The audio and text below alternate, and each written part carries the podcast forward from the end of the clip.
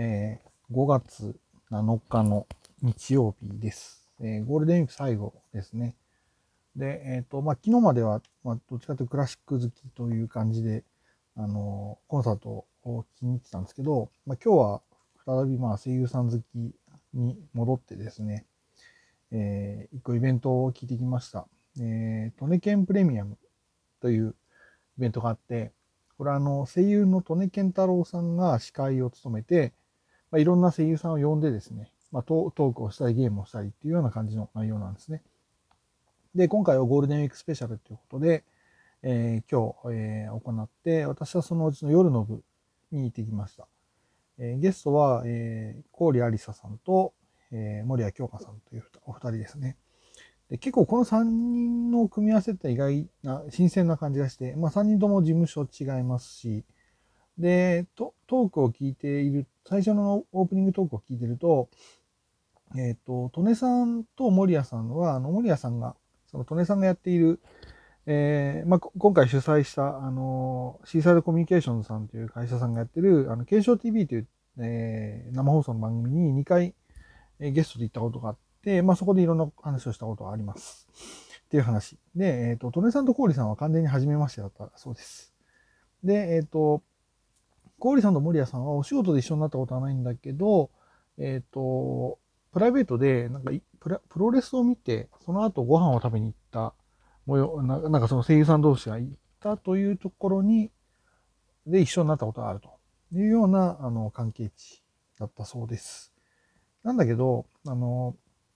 まあ初めてとは思えないぐらい、割とちゃんと話も噛み合ってるし、かといってその、なんか、なんていうの、あんまりその、初めましてらしい、なんて程よい距離感みたいなものがあって、なんかイベントとしてはすごく面白いイベントだったなと思います。で、まあ今回トーク中心で、えー、で、まあでも結構いろんな話が聞けて、例えば二人はどうして声優になったのかっていう話があったりとかして、あそこはね、郡さんはあの大学の時の英語の先生がナレーターをされていて、で、興味を持ったっていう。で、もともと、まあ、郡さんって児童劇団で、あの、お芝居とかやってて、で、まあ、それからどうしようかなっていう感じでずっと来てたみたいなんだけど、えー、で、それもプロの声優っていうものに、を仕事としてやってみようかなっていうふうに考えたのはそのきっかけだったとかね。で、実は高校生の頃にあのコナンがすごく好きになって、その当時、高校生の当時で800話ぐらいアニメーションがあったのを、えー、3回見たって言ってましたね。あ、そうか、そんなにコナン好きだったんだったら結構、まあ、私はそんなにコーリさんって、まあ一応いろんな番組、ラジオ番組とかずっと聞いてきてるつもりだったけど、あ、そうなんだっていうのは結構発見でした。で、森谷さんも、えー、森谷さんもともと子役で、あの、映像のお仕事とかしてて、で、ただなんかやっぱりね、その頃ね、声、やっぱり森谷さんの声が特徴的で、でそれがその映像とかその、要はそのお芝居、そっちのお芝居では、え結構、あの、苦労したというか、声が特徴的すぎて、だから、えー、まあ、要は、あの、合わないっていうことが、えー、結構あったらしいんだけど、そんな中で声優のオーディションを受けた時に、えっ、ー、と、その声がいいねっていうふうに言われたっていうんですよね。で、それで、あ、声優っていうお芝居があるんだっていうのを改めて考えて、で、えー、まあ今声優になったっていうような、その辺の話って、まあ、あのー、ね、いろんなところでお話ししてるかもしれないけど、なんか改めて聞くと、あ、なるほどねって、今、今、お二人がここまでキャリアをね、え積み重ねてきたところで聞くと、なるほどねって思うことがあって面白かったですね。あとは、えっ、ー、と、まあ、そう、二人からのそういろんなアンケートをまあ、紹介しながらのトークもあれば、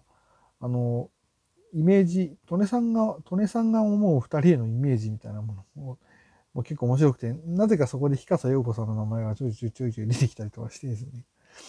さすがあの、トネさんと日笠さんはもともと同期、まあ、日笠さん今、事務所、ね、あの、今別のところに行かれましたけど、同期っていうのはやっぱあるんだなっていうのは、あの、結構面白かったです。で、あとは、あの、ディスカッションをやろうっていう、あの、その、コーリさんと森谷さんでね、やろうっていうのがあるんだけど、まあ、コーリさんって、あの、結構いろんな人が全肯定全肯定って言われてて、その、要は、相手がこうだよって言うと、そうだねってすぐ言っちゃう人で、でそれは今実はゴーリさんが、あの、シーサイドさんでやってるラジオ番組とかでもディスカッションのコーナーあるんだけど、あの、大体、あの、ディスカッションとして成立しないっていうか、ディスカッションって A と B っていう意見があって、で、まあ実際に自分がそう思ってなくてもその立場に立って、その、えー、その自分の主張を言うのが、まあディスカッションとかディベートなんだけど、あの、コーリさん、相手、相手が、まあ、高柳智也さんっていう声優さんなんだけど、高柳さんに言われるとすぐにそうだねってなっちゃって、あの、ディベートが成り立たないっていうのは結構前からあったんで、今回どうかなと思ったらやっぱりその通りで、あの、そこら辺はやっぱり面白かったですね。まあ、やっぱコーリさんって人はすごく素直なんだろうなってことは思いましたね。あの、そう、それがね、なんかその、なんだっけ、そのイメージ調査の中でも、利根さんがその、二人ともまあ、ね、若い、若いとか子供の頃からその、いわゆる人前に出るお仕事、えー、その劇団とか子役とかやっていて、その、人そうすると要は、要は子供の頃から大人をずっと見てきたから人を信じないタイプだと思うって言った時に、森谷さんはそうですってはっきり言ったんだけど、郡さんはそんなことないですって言ったって、二人がバサッと分かれて、あやっぱり郡さんって多分、まあすごくいい、いい育ちをしたんだな。いいって、それは皮肉じゃなくてね、本当にいい育ちをしたんだなってことをやっぱり感じました。うん、まあ落ち着きもね、あるし、その辺も、まあ、そういうなんか、育ちの良さみたいなものがあるのかなっていうことを感じましたね。うん、で、えっ、ー、と、あとまあ、その利根さんと、あの、山手線ゲームの対決とかですね。えー、あとそのマイノリティ、客席の中になるべく少ない人を探すっていう対決をしたりとか、えー、その辺のコーナーもあって、で、最後に相談室って、ゲストのお二人が利根さんに相談したいことっていうのを、まあ聞くっていう企画があって、これは結構ね、真面目、二人ともやっぱ真面目に、っていうか、せっかくね、利根さんってもう芸歴15年以上だから、やっぱり、やっぱここで聞けることは聞こうっていう、その二人の貪欲さがあって、まあそれでも一番最初に出てきたのは、あの、その、コーリさんが大喜利コーナーでどうやって立ち向かうかって話だったんですけど、あの、でもね、それね、利根さんの答えが面白かったのは、その、要は、芸人じゃないじゃないですか、その声優さん。声優さんが大喜利やるときに、あの、つその強いのは、強いというか大事なのは、その、その人の個性とかキャラクターが出る答えをすれば、面白いか面白くないかじゃないっていう話があって、あの、それが、なんかすごく、あの、興味深かったですね。なるほどねって、その声優さんとして、えー、やるってことは、要は、例えば芸人さんと例えば対決するとかじゃなくて、あくまで声優さんたちが集まった中で、大喜利コーナーをやるときは、なんかその人らしさが出てれば、その、なんていうか、お面白ければ勝つわけじゃないじゃないですか。その、いや、声優さんがやる大喜利はね。だから、なんかそ、それがすごく面白かった。自分の路線で、あの、答えを言えばいいし、あと、なんか滑ったりしたら自分にちゃんとフォローすればいいよっていうようなことが、えー、なんか面白かったですね。あとあの、森谷さんがその、あの、自分、自分が頭がよく見える方法はどうすればいいかって話があって、これは面白くて、まあ、森谷さんって結構、あの、実は頭がいい感じを、えー、見せつつ来てたらしいんですけど、まあ、まあちょっとあんまり、あのラジオとかでよくあるのは、あのね、漢字が時々読めなかったりして、そうすると、ラジオの収録中に BGM 止めたりするっていう話があったんだけど、あの、そこに対する解決が、その、その、スタッフに対して物申せっていうのが、トネさんの答えだったのが、まあ、そうっちゃそうかなと思いましたけどね。その辺も面白かったな、と思いました。で、あとは、あとね、結構本当真面目な話が多くて、その、ボイスサンプルをどうやって取ればいいかっていうような話があって、これが、そう、声優さんってボイスサンプルって自分で原稿も考えて自分でえー、録音する。まあ、録音するのはそのスタジオだったりとか事務所だったりとかでやるんだけど、原稿って全部自分で考えるんですよね。あれ、なんかすげえ大変だなと思うんですけど、あの、で、トレさんの答えは、その、いろんな人のボイスサンプルを研究して、あとは、その、事務所の中で、まず事務所の中で、例えば、こういう役って言った時に、自分が選ばれるっていうの大事。なんていうの？その、オーディションに事務所の中から誰をまあ、普通オーディションでまあテープって言って、まあ、吹き込声を吹き込んでね、喋るっていうのをやるんだけど、それをまず誰をチョイスするかっていうところから声優さんの場合って始まるんですよね。その、もちろんいろんな事務所からいろんな人が参加するのに、そこで勝負するのもあるんだけど、で、その時に、その、鳥さんが考えたのは他の人となるべく被らない、えー、ボイスサンプルをどうやってやるか。だからその、どうしても主人公、ヒーローとかヒロインやりたい人が多い中で、その、隙間産業的に、なんていうか、その注目されそうな役を選ぶっていうのと、プラスアルファで自分の強みを出していこうっていうのがあって、で、じゃあ自分の強みって何っていうのは、その、自分ではわからない。自分ではうまくいったと思った芝居が、その、音響監督さんからなんか違うねって言われるとか、自分ではちょっとよくわかんないふわっとした感じの手応えだったんだけど、えー、スタッフの人から今の良かったねって言われることがあるので、利根さんが言うには他人の評価というのは重視した方がいいよっていう話がありました。なんかその辺のやっぱ、プロデュース力っていうか、なんかその考えてるからやっぱ業界生き残るんだなって。特にね、もう十数年って本当に、やっぱり、